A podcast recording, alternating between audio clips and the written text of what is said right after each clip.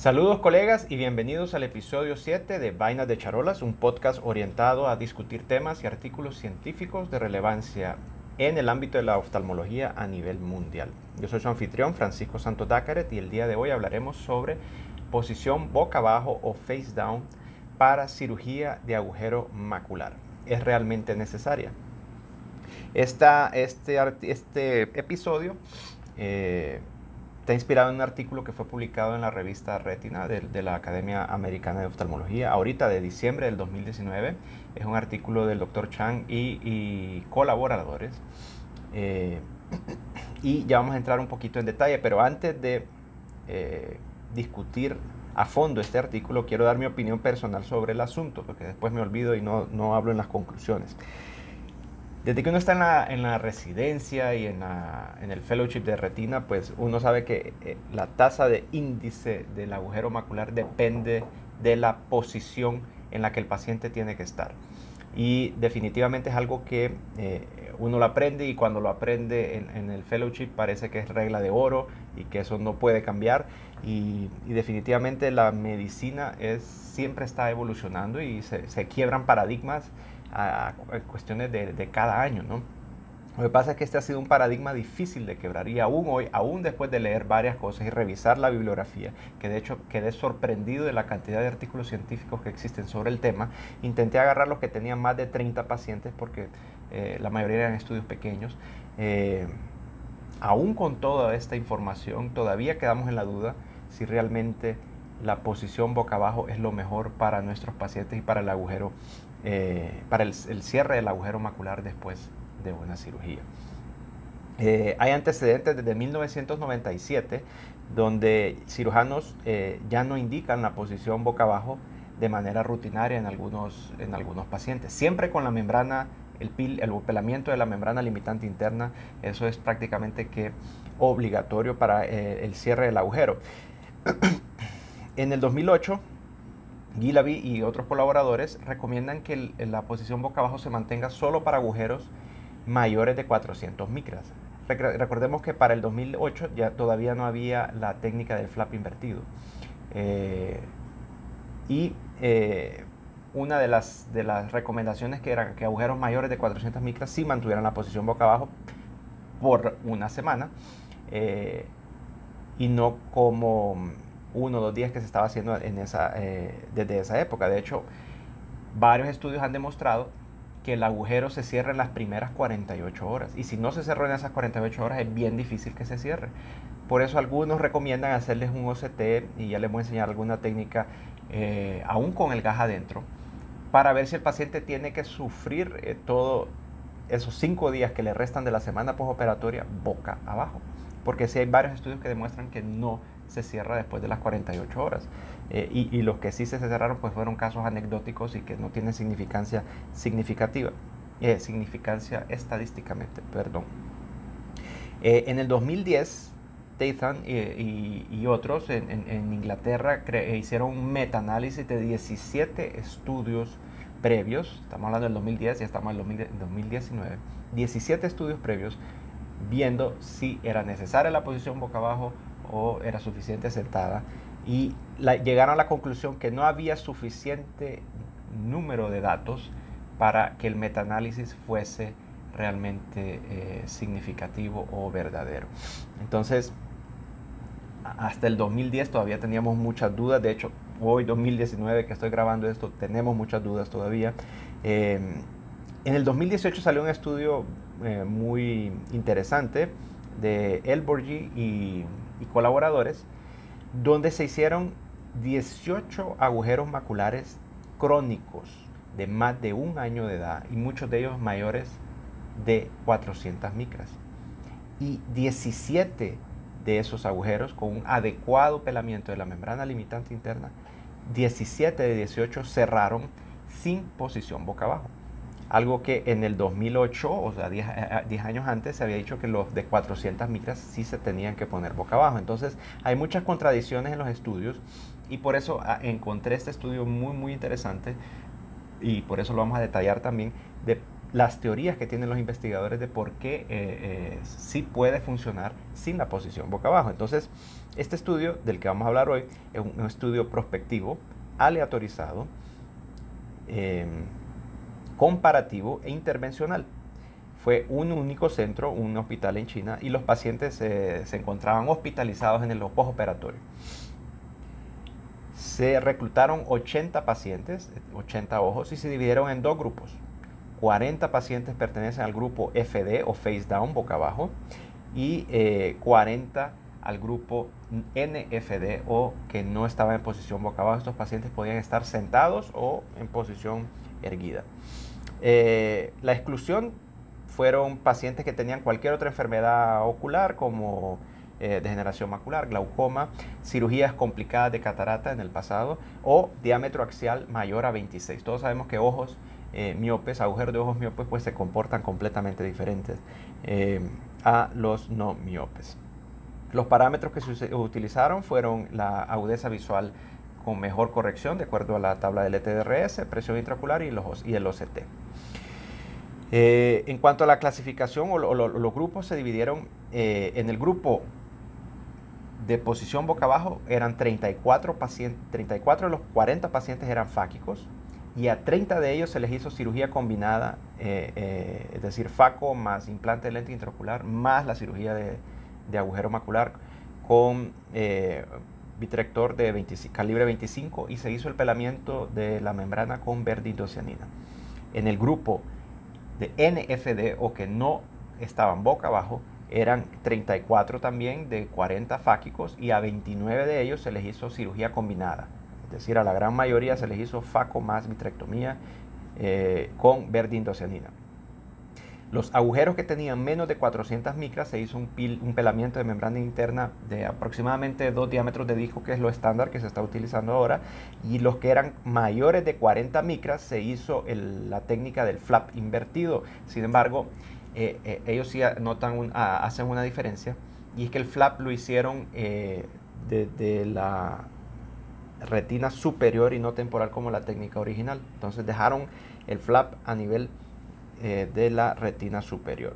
Y para eh, hacer el, el, intercambio se utilizó C3F8, pero a una dilución del 12% combinado con aire. No fue un C3F8 puro.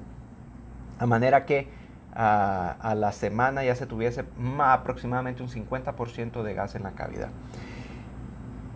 La división de los grupos se hizo con un lanzamiento de moneda, es decir, se operaba el paciente y al final de la cirugía se lanzaba una moneda y decía, este va para grupo A, grupo B.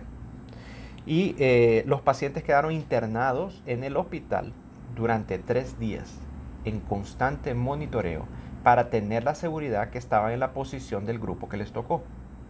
Entonces, en el grupo que tenía que estar boca abajo, y esto fue interesante también porque eh, hay muchas padrones, hay, médicos que dicen tiene que estar las 24 horas boca abajo, solo se puede levantar para ir al baño para, o para comer. Yo soy uno de ellos, entre más estricto uno es, porque sabemos que nuestros pacientes infelizmente eh, muchas veces no cumplen, entonces entre más estricto uno es, pues mayor tiempo ellos quedan boca abajo.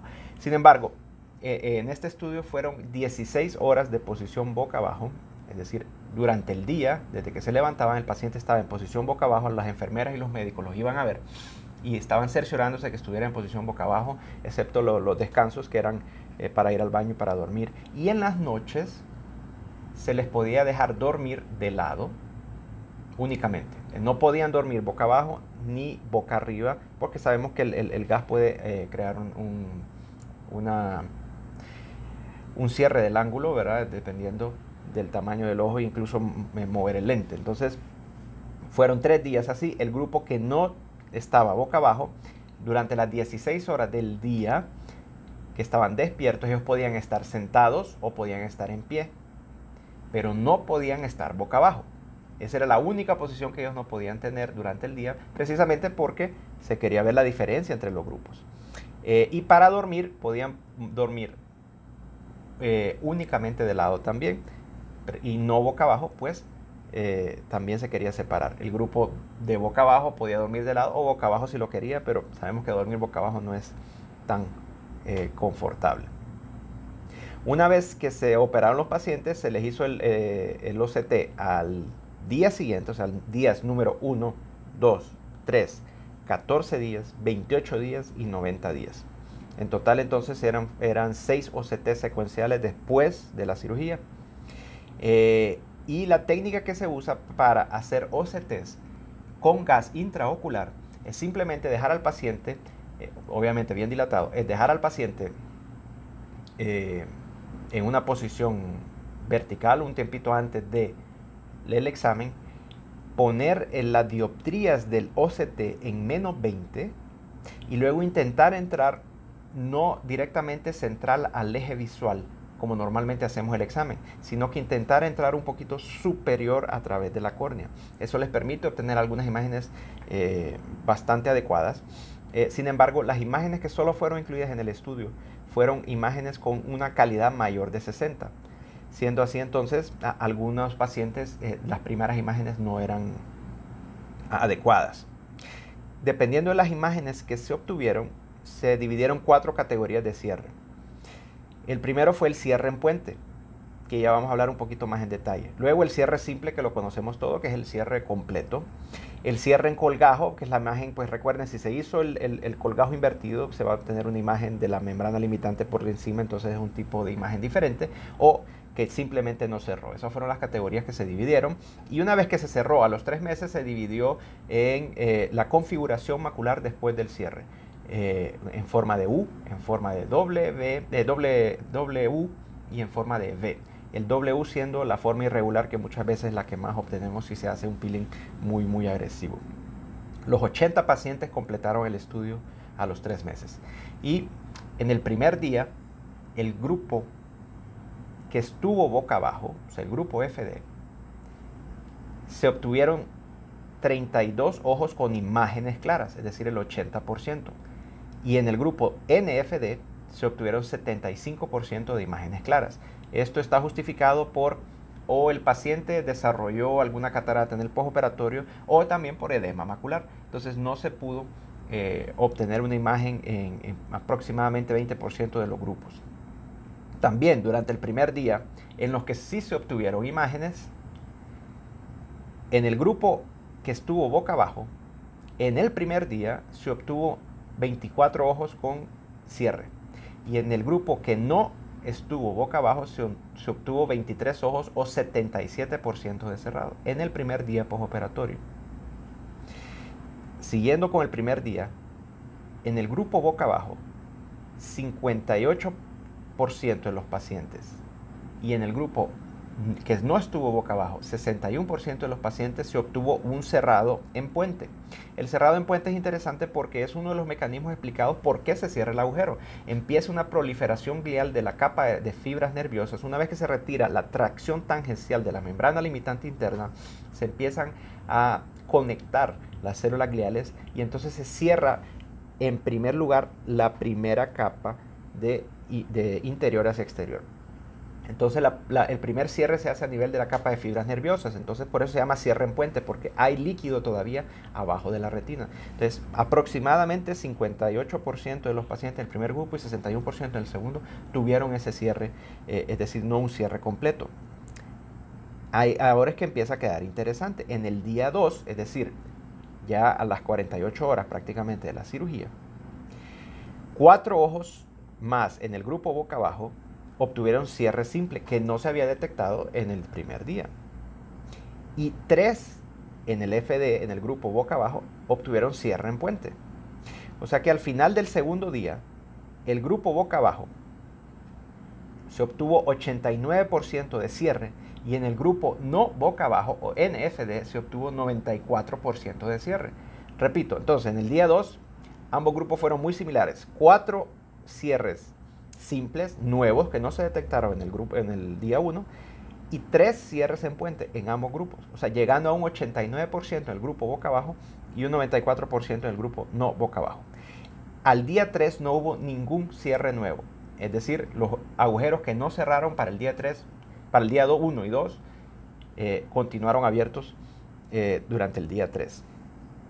Para el día 14, entonces, juntando todos los datos, que les, mencioné, en el grupo boca abajo se cerraron 34 ojos, o sea, 90% de cierre. Y en el grupo no boca abajo se cerraron 37 de 40 pacientes, es decir, 92.5% de los ojos cerrados. Ninguno de los agujeros abiertos después del día 3 cerró a lo largo de este, esta revisión. Eh, y la visión mejor corregida, la agudeza visión, visual mejor corregida, no fue estadísticamente significativa la diferencia entre los dos grupos. En el grupo FD se obtuvo 7 más menos 5 letras y en el grupo NFD se obtuvo 7.8 más menos 6.4 letras. La presión intraocular se eh, elevó en un 25% de los pacientes boca abajo, cuando eh, tenemos presiones arriba de 25 que requirieron el uso de antiglaucomatosos, y en el grupo no boca abajo se obtuvo un 30% de pacientes con presiones arriba de 25 en el postoperatorio inmediato. También se encontró que no hubo una diferencia de reabsorción en el gas en los dos grupos. La burbuja ocupó 90% del globo en el primer día 80% en el segundo día, 70% en el tercer día y un 50% en el 70 día con la dilución al 12% que les mencioné anteriormente del C3F8. Los dos grupos se absorbieron bastante similar. Y entonces, ¿cuál es la teoría de los autores? El por qué se cierra el agujero en, en porcentajes iguales sin la posición boca abajo. La teoría después es que ese, ese precisamente ese cierre en puente que hablamos, esa proliferación glial que ya fue demostrada en estudios experimentales, que es el primer paso para que el agujero se cierre, se debe a una migración de células nerviosas y a la flotabilidad del gas. Entonces, los autores piensan que no solo se necesita la remoción de la membrana interna, limitante interna, como también mantener el agujero seco, sin líquido. Aparentemente esa es la clave y no el aumentar la superficie eh, de contacto y la presión que hace el gas para pegar los bordes de la retina, que es la teoría que tenemos hasta ahora y por eso es que mantenemos los pacientes boca abajo. Entonces, el pelamiento de la membrana limitante interna, un adecuado pelamiento de por lo menos dos dioptrías, dos diámetros de disco, perdón, es clave y también el gas es extremadamente importante. Lo que está en duda aquí es la posición. Entonces ellos mencionan que si se mantiene durante los primeros tres días la, fobia seca y se obtuvo con esta dilución del 12%, si se mantiene seca, podemos obtener resultados similares a la posición boca abajo. Y la gran ventaja de esto es la adhesión del paciente al tratamiento. ¿no? Eh, por eso es que la teoría de que el llenado del gas es importantísimo. Tenemos que dejar el ojo lo más seco posible para que el gas dure adentro del ojo por lo menos las primeras 72 horas, que es lo que se ha visto que eh, puede demorar el agujero en cerrar. Cuatro pacientes en el grupo boca abajo no cerraron el agujero, cinco pacientes en el grupo no boca abajo no se cerró el agujero. Eh, ellos explican que estos agujeros no eran 400 micras, pero sí eran 380, 390, y sospechan que eh, si se hubiese hecho una técnica de colgajo invertido, estos agujeros pudieran haber cerrado en el primer procedimiento. Eh, por lo que ellos recomiendan que eh, reveamos las indicaciones de la técnica del colgajo invertido. Probablemente bajarnos un poquito más a 350 o 300 micras para intentar hacer un colgajo invertido y tener mejores resultados en el futuro.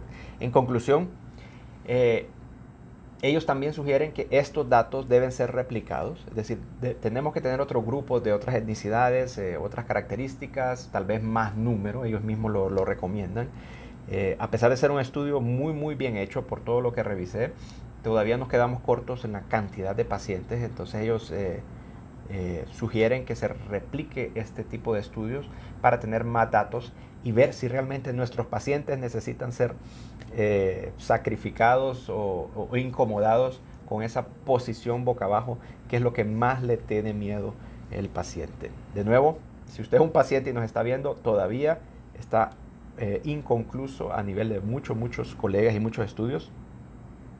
Eh, si podemos realizar la, la, cirugía sin la posición boca abajo, pero cada vez están saliendo más estudios intentando quebrar ese paradigma.